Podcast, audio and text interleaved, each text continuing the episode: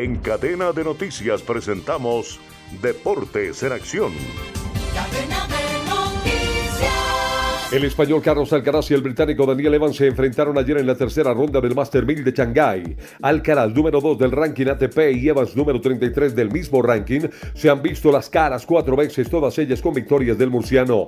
La penúltima se hizo este año en el US Open y la de ayer 7-6 y 6-4 en un partido que duró 2 horas y 27 minutos. Tras imponerse en su primer duelo contra el francés Gregory Barrer en la segunda ronda de Shanghái, Alcaraz alcanzó a ver cómo podría vislumbrar nuevo partido con opciones y así lo consiguió con un buen resultado.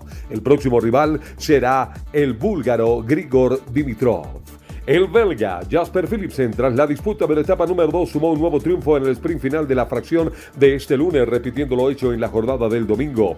El corredor del Alpecin de Kühne, quien se quedó con la clasificación de los puntos en el último Tour de Francia, ratificó su favoritismo en la etapa de este lunes disputada entre Kemer y Calcan en un recorrido de 166 kilómetros. Allí tuvo un ataque furioso en los últimos metros que tuvieron una subida de 5.4% previo a la línea de meta. La tercera fracción se está corriendo a esta hora y contará con un recorrido de montaña de 104 kilómetros. De otra parte, el próximo Giro de Italia comenzará en Turín el 4 de mayo del 2024, anunció este lunes la organización de la carrera ciclística, que además desveló el recorrido de las primeras etapas. El esloveno Primo Roglic iniciará la defensa de su título en Venaria Reale, cerca de Juventus Stadium, en un recorrido de 136 kilómetros con final en el corazón de la ciudad. La última vez que el Giro comenzó en Turín fue en el 2021. El doble campeón del mundo de ese entonces de contrarreloj, Filippo Gana ganaba la cronometrada que abría la prueba. La segunda etapa de 150 kilómetros va a comenzar en San Francesco al campo y finalizará en el Santuario di Europa en los Alpes italianos, todavía en la región del Piamonte. La tercera etapa que unirá a Novara y Fosano se verá más favorable para los velocistas. El recorrido completo de la carrera del Giro de Italia se dará a conocer el próximo viernes. La Federación de Fútbol de Arabia Saudí ha enviado a la FIFA una carta de intención y una declaración firmada para presentar su candidatura a organizar el Mundial del 2034.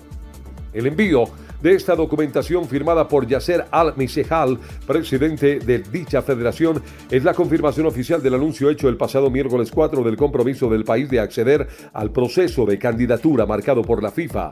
Según informa la Federación del País Asiático, este proyecto refleja los objetivos de la nación de desbloquear nuevas oportunidades futbolísticas a todos los niveles y su compromiso de apoyar el crecimiento del deporte rey en todos los rincones del planeta. Oh, bendito fútbol dice el comunicado. Ahora, las noticias de Colombia y el mundo llegan a www.cdncol.com.